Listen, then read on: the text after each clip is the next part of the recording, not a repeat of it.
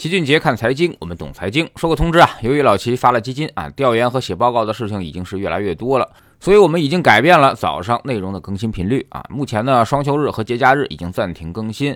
十一期间呢，由于假期比较长啊，我们中间呢三号、七号加更两次，然后就是十号的正常更新。十一期间，我们也会在知识星球齐俊杰的粉丝群里面组织大家复习之前的付费策略内容啊，了解我们的基金详情，也可以加入粉丝群。去给我们留言或提问。昨天晚上呢，出了一个重磅消息啊！人民银行和银保监会两个部门发文，决定阶段性调整差别化住房信贷政策，符合二零二二年六月到八月新建商品住宅销售价格环比、同比均连续下降的城市，当地政府呢可以自主决定在二零二二年年底之前啊，那么阶段性维持、下调或者是取消。当地新发放首套住房贷款利率的下限啊，根据统计，七十个大中城市当中，大概有二十三个城市可能符合这个条件啊，其中呢，十个是二线，十三个是三线，分别是啊，这个天津、石家庄、大连、哈尔滨、武汉、贵阳、昆明、兰州、温州、安庆、泉州、济宁、宜昌、襄阳、岳阳、常德、湛江。桂林、北海、泸州、大理、秦皇岛和包头啊，那么当然不在这七十个大中城市当中的城市还有很多，特别是一些四五线城市，大多都符合这个要求。显然，这个政策啊是非常有明确拉动楼市的意图的啊。现在贷款利率已经下调到了百分之四点一，但仍然不足以调动当地居民的购房热情，所以只能进一步的调降利率。但现在呢，这个汇率的情况大家也都知道，全国的整体利率不能够变。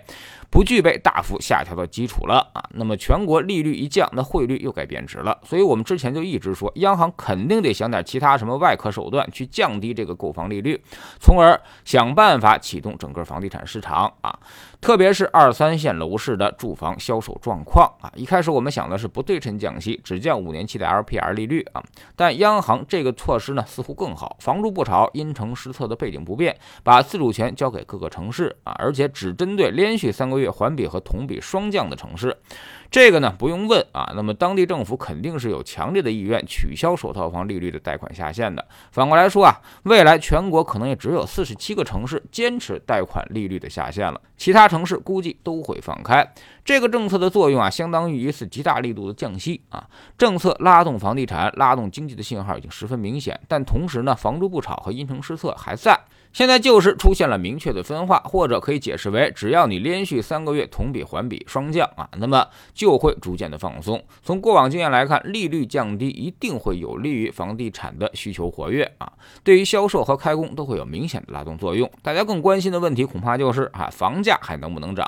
目前从这二十三个城市来看，这个房价再涨的概率比较低啊。这些地方呢，住房需求已经基本得到满足，而且楼市的涨价预期早已经破了。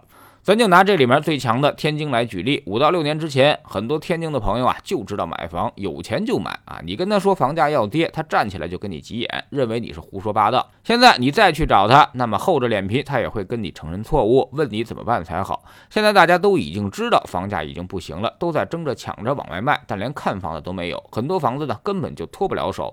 所以现在降低利率下限大概率会起作用，但是能起多大的作用，这个还真心说不好。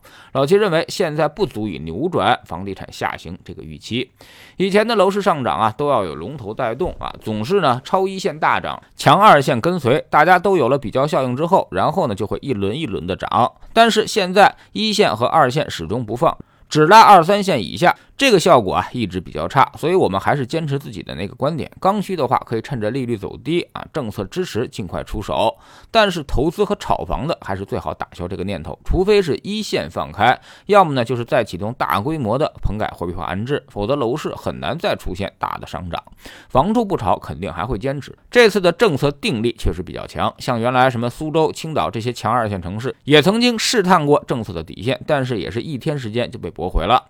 可见现在。有保有压的态度也是相当明显。现在唯一存在疑问的就是，万一以后这些一线和强二线也出现连续三个月同比和环比下滑的情况，是否也要放开这个政策呢？理论上来说，应该是这样的。那么也就是说，先跌才能放，一直不跌就会一直不放。所以综合来看，老徐觉得这个是个好消息，也是能够想到的比较适当的办法啊，既能够刺激楼市，也不破房住不炒和因城施策，降息拉动房地产需求的同时。也不给汇率添乱。大家呢也不用担心房价大涨。现在看，放的都是明显起不来的那些城市，那些能涨的现在基本上都不会放。站在我们股债投资的角度来说，我们也支持央行这么干。毕竟二三线以下的楼市现在实在是太低迷了，必须要拉动一把，否则今年经济很难有信用投放的渠道，那么股市呢也不会完成反转。在知识星球秦杰的粉丝群里面啊，我们通过现在的密集调研，发现大家基本都有一个观点，那就是看多不做多啊，都觉得现在已经是底部区域了，也都是跌无可跌的位置，但现在呢就是不敢做多。尤其以机构最为明显，大家现在更愿意把仓位加在右侧，也就是说啊，这次市场正在积聚力量。未来就看谁能够打响这个第一枪，一旦擦枪走火，肯定又是一波暴雨拉升，比五月份那波的力量可能会更大，时间也会更久。我们总说投资没风险，没文化才有风险。学点投资的真本事，从下载知识星球找齐俊杰的粉丝群开始。新进来的朋友可以先看《星球置顶三》，我们之前讲过的重要内容和几个风险低但收益很高的资产配置方案都在这里面。在知识星球老齐的读书圈里面，我们正在讲一本很有意思的书，叫做《如果巴西下雨就买星巴克股票》。昨天刚。刚好说到了货币政策到底是如何传导的，是通过什么机制影响到实体经济的，从而反映在股票市场的价格表现上。我们看到哪些政策变化，就可以认为是政策有大的改变了。加入知识星球，找老七的读书圈，每天十分钟语音，一年为您带来五十本财经类书籍的精读和精讲。之前讲过的二百四十多本书，全都可以在星球读书圈置顶二找到快速链接，方便您的收听收看。长假期间，读书圈是不停更的。